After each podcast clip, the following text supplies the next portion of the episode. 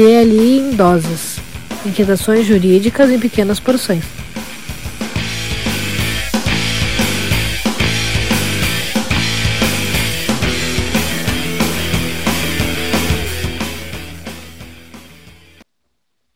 Olá, pessoal.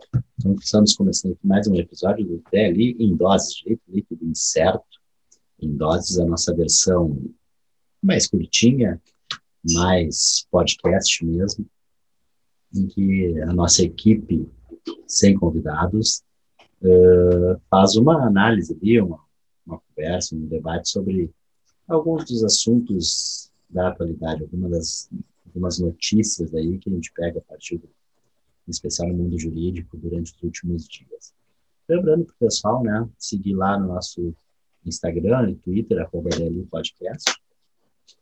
Tá todas as postagens lá, cada publicação de episódio, seja de DLI em dose, seja episódio convencional, a gente posta lá, né, quase todas, né? A gente esqueceu uma ou outra esses dias, nos demos conta que não tinha sido postada.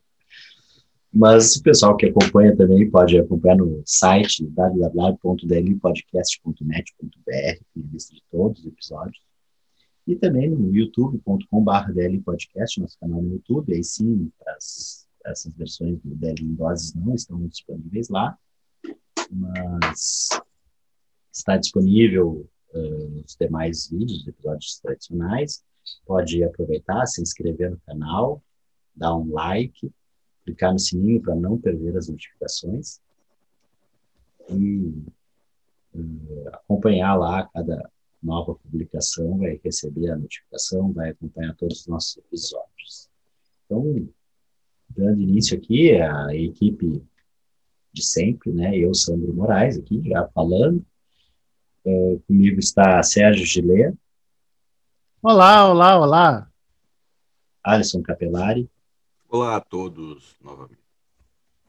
Então, nossa equipe hoje, vamos seguir aqui. A gente, a gente conversou aqui um pouco antes de gravar, estávamos conversando, mas não definimos uma ordem de, dos assuntos. A gente definiu a pauta, mas não definiu a ordem. Não sei se alguém quer se habilitar a começar. Ninguém, Olha, então eu. Não, não, vai lá, vai lá então. Ó, não, vocês, vocês que sabem. Não, Sandro, faça as honras dessa vez, por favor. Nós queremos. Fazer as honras. Então vamos iniciar aqui cinco minutos para eu colocar sobre uma das notícias aí. Estamos tendo uma visita aqui nos nossos estúdios agora, mas vamos lá. O pessoal, é, é, o pessoal vai ficar curioso, porque esse é só áudio, né? O pessoal fica curioso. É, enquanto é. o convidado não se manifestar, realmente não vai ter como saber. É. esse aqui é, então, esse aqui é quietinho, não se manifesta muito. Né? Não se manifesta. Tá, então, dando início aqui aos meus cinco minutos, já comecei a, a, a contar o tempo. Uh, e a notícia que me chamou a atenção ali, dentre outras, né? Uh, uma notícia que até estava no UOL, peguei no UOL, no site do UOL, que o governo quer reduzir o papel de municípios para cortar custo do Bolsa Família.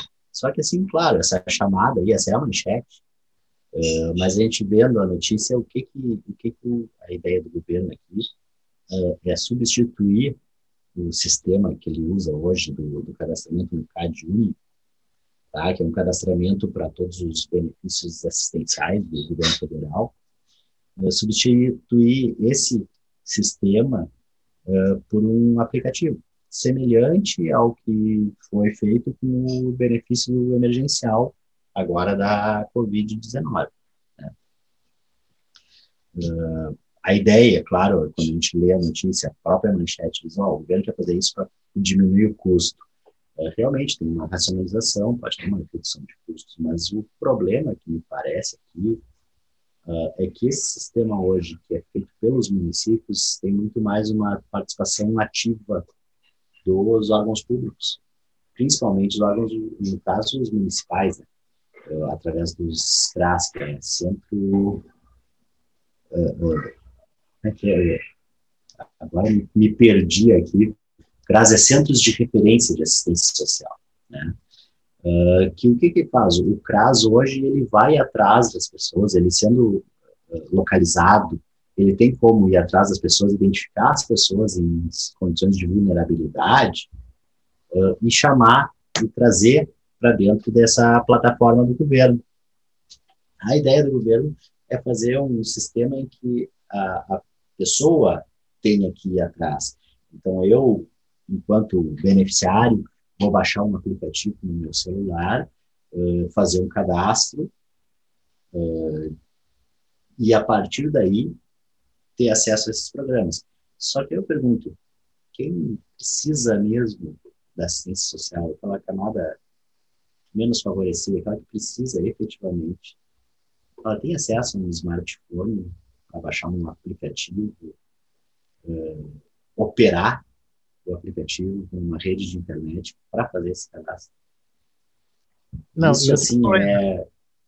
Hã? Uh, desculpa te interromper, Sandro, mas além disso, né, não é, não é só ter o smartphone, mas que smartphone ela tem. Porque se tiver um de entrada, que às vezes não tem mais espaço para instalar o aplicativo.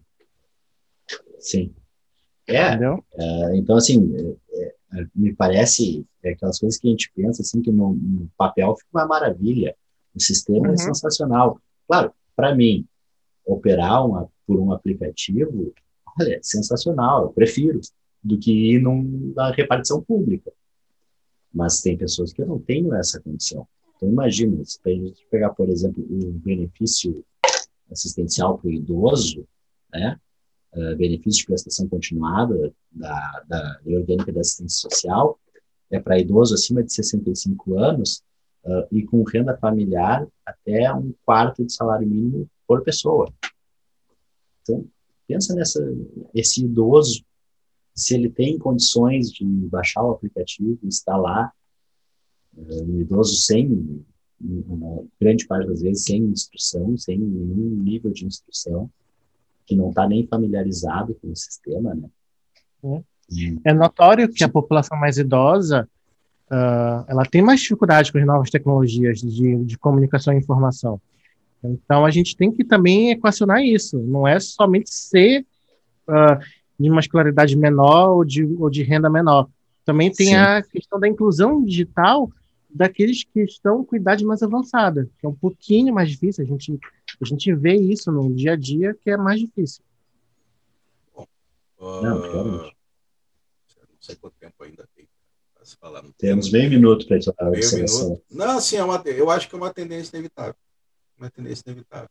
Eu acho que o maior problema aí, até num, num primeiro momento, foi visto, foi visto pelo auxílio, pelo auxílio emergencial da pandemia, foram mais de 100 milhões de pedidos de cadastro.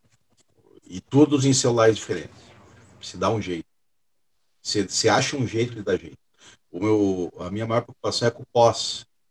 É tu usar o celular apenas, uh, a movimentação desse dinheiro apenas pelo celular. Aí a gente faz uma referência, tem um artigo muito bom sobre a fintechização pelo governo. A gente pode até botar nas referências no episódio, hein? Ah, mas não tem nenhum é um controle de qualidade nas, nas referências que a gente cita, não tem nenhum controle de qualidade disso. controle de qualidade é a gente mesmo, nem vem. Ah, tá bom. É, revista Brasileira de Direito Bancário, é isso? Isso mesmo. Ah, direito Bancário e Mercado de Capitais. Rede Bancária e Mercado de Capitais, RDB. É. Ano, número 90. Número 90. Dei uma olhada, tem um artigo muito bom sobre isso. Tá, vamos lá. Eu falo agora. Seguinte, pode ser, se tu quiser. Já que é. Tá nesse, nesse tema da digitalização de, de procedimentos e tal, a notícia, né? A notícia, já está correndo o tempo.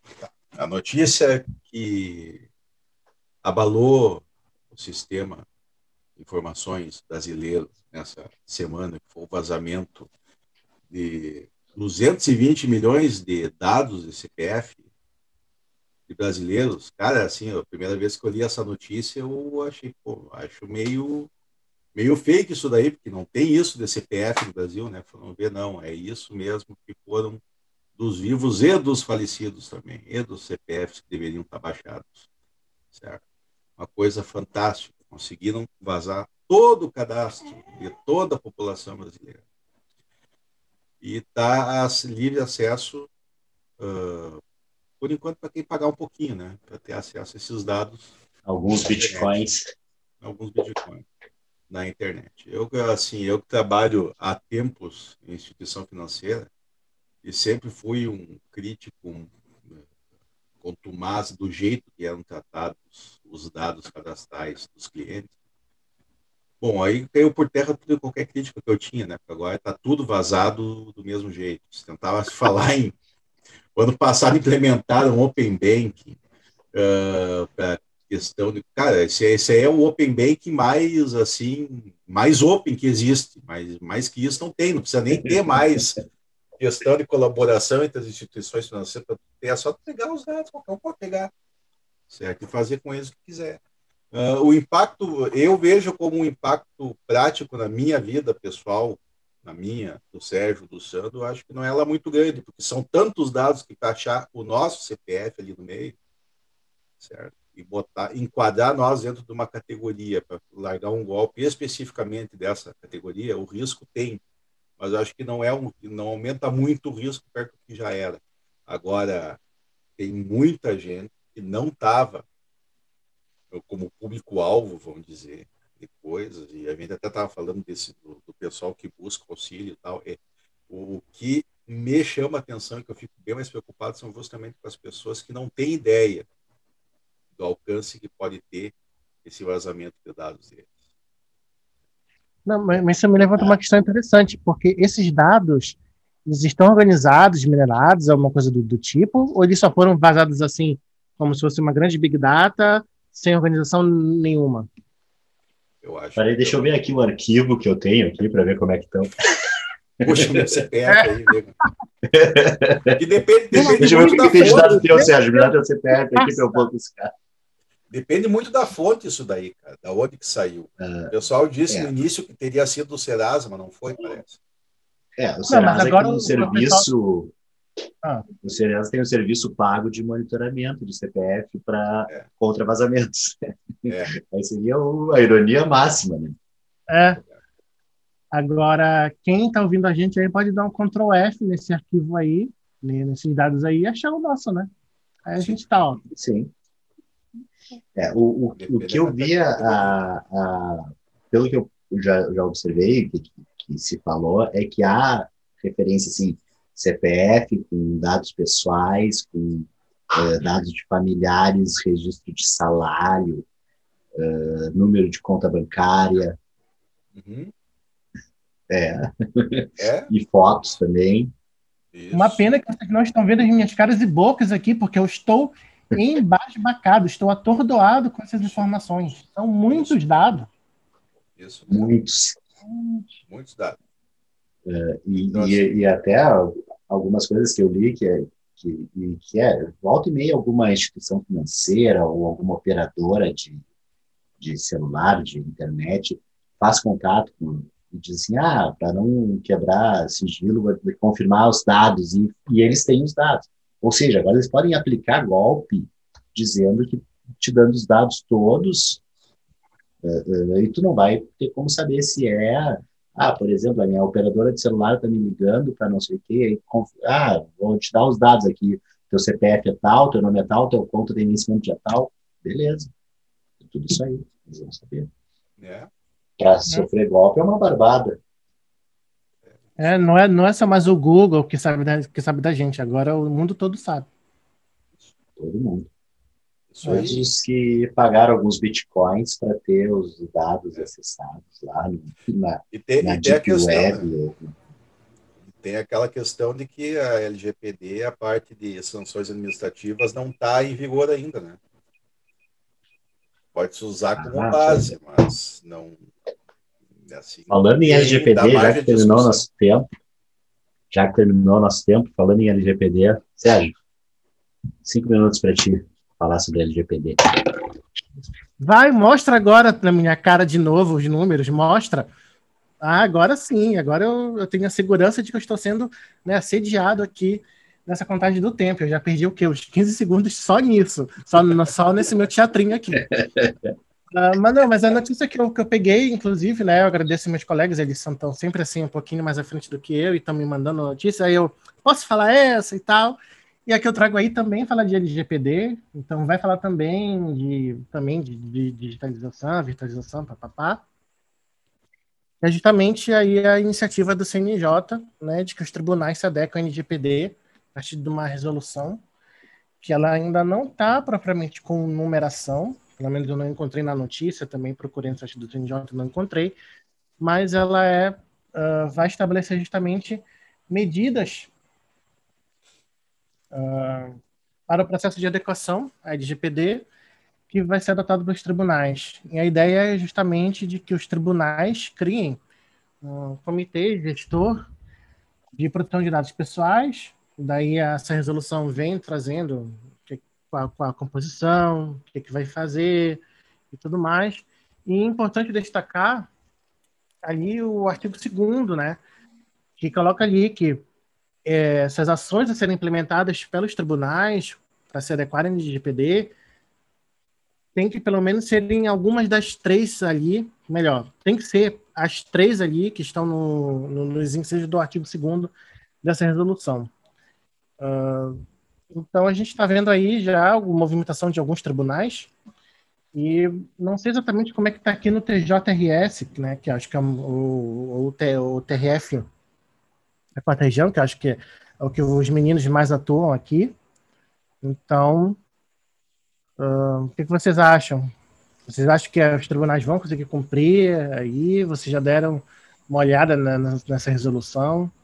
Eu achei Olha, interessante. É, ah, tem uma, um detalhezinho que até a gente sempre é, é, já, já discutia antes de LGPD. Sim. Né? Porque a gente tem na questão processual a, a necessidade de, de, publicidade dos atos, né? e ao mesmo tempo a gente tem uh, aquela exposição indevida, né? Sim. Então, se e a gente faz uma pesquisa de jurisprudência no site de um tribunal e tá lá os dados do processo com o nome das partes, tal. dependendo dá para se obter várias informações sobre a parte, né? Uh, e aí o processo tem que ser público, mas aí aparece o nome da parte ali. E aí tu vincula. Por exemplo, eu vou falar da minha área, direito previdenciário. Tem dado trabalhista e previdenciário da pessoa no, no acordo do tribunal e na sentença. Outra coisa, processo eletrônico está disponível, dá para acessar. Né? Eu tenho clientes que, principalmente o pessoal que negocia precatório, acessa o site do tribunal e busca os precatórios e fazem oferta para os clientes para compra, já sabendo o valor que a pessoa tem direito. Complicado. Pois é, tem muito, ah, é muita reunião de dados. Né? Se a gente for colocar, sim, em palavras mais certeiras, os tribunais brasileiros com a informatização do processo judicial nada mais são do que grandes big data. Ali Sim. tem muito dado ali, tem muito dado. Quem conseguir minerar aquilo ali, meu pai amado, a gente, uh, dá, dá para fazer perfis da população brasileira. E litiga. Você se lembra do vazamento de dados do STJ que teve? Viu? A gente tratou num outro doses esse aqui. Acho no primeiro, no segundo e, e, não só nas, nas decisões para a gente assim traçar perfis de juízes, de jogadores, mas imagina traçar perfis assim de pessoas que litigam contra operadoras, né? O que é que o consumidor de uma de uma operadora, enfim, enfim, o que é que ele busca realmente? E aí a operadora vai justamente fazer algumas ações, enfim, ali, né, que couberem ela enquanto empresa. Olha, ah. Se ela melhorar o serviço, tá bom. É. O problema, o problema é ela fazer só para evitar. É. Eu não, eu, eu não sei, só, só uma coisa que me surgiu agora, assim, tipo, se a pessoa tiver muita, muito acesso, eu já vi que tá menos 3, menos 4, menos 5, tá? Só, já parei de falar. Tá satisfeito? E tem tempo cronometrado, cara. Tu pode pegar lá, se o Alisson não cortar na edição, tá lá. Tu vai ver que tem 5 minutos gravadinho. Vamos vai me derrubar, vai cortar uns 15 segundos teu na edição só para só pra me quebrar. Não, aqui a gente. Esse aqui é o Espírita não editar. É ir direto. Aí. Isso não é editado. É, vamos. Só. É. Então, pessoal, esse foi mais um episódio do DLI em Doses. A nossa reunião semanal, quinzenal, na hora que a gente resolve, na hora que a gente troca a mensagem no WhatsApp, senta, uh, comentando alguns dos temas aí, e, e, como a gente fala, às vezes uh, o tempo a gente fala superficialmente, né, cinco minutos cada um, mas nada impede que daqui a um pouco a gente traga algum desses temas, assim como uh, de certa forma a gente falou em, em LGPD, coisas que a gente já tratou nos outros episódios, né? A gente já tratou no, no episódio com o Daniel, da questão de duas, três semanas, mais ou menos, não me lembro agora exatamente, uh, um pouco mais a fundo. Então, nesse a gente dá uma, uma passada mais geral, sem aprofundar tanto. Lembrando mais uma vez, então, nossas redes sociais, Instagram e Twitter, arroba DL Podcast. Nosso site lá www.dlpodcast.net.br para ter acesso a todos os episódios, nossa lista completa, né? E o nosso canal no YouTube, youtube.com.br dlpodcast. Se inscreve no canal, ativa o sininho para não perder notificações. Não deixe o joinha neste episódio, porque esse não vai estar lá. Esse é só de, de áudio nas melhores plataformas de podcast. Então era isso. Uma boa noite, um bom final de semana a todos. Sim, estamos gravando na sexta-feira, então um bom final de semana aos amigos. Alisson, Sérgio. Certo. Ó, agora tem a participação do nosso convidado. Finalmente. Nosso convidado está se manifestando lá. Agora tá Quer, ele está reclamando que não teve cinco minutos para ele. Não, não teve. É. Está reclamando dos dados vazados. Direitos iguais. É. Isso daí. Ainda vamos falar sobre Aqui dos vazados, quer dizer, né? Com certeza. Tá bom, então. Então tá, pessoal. Valeu. Era isso. Valeu, Valeu. até mais.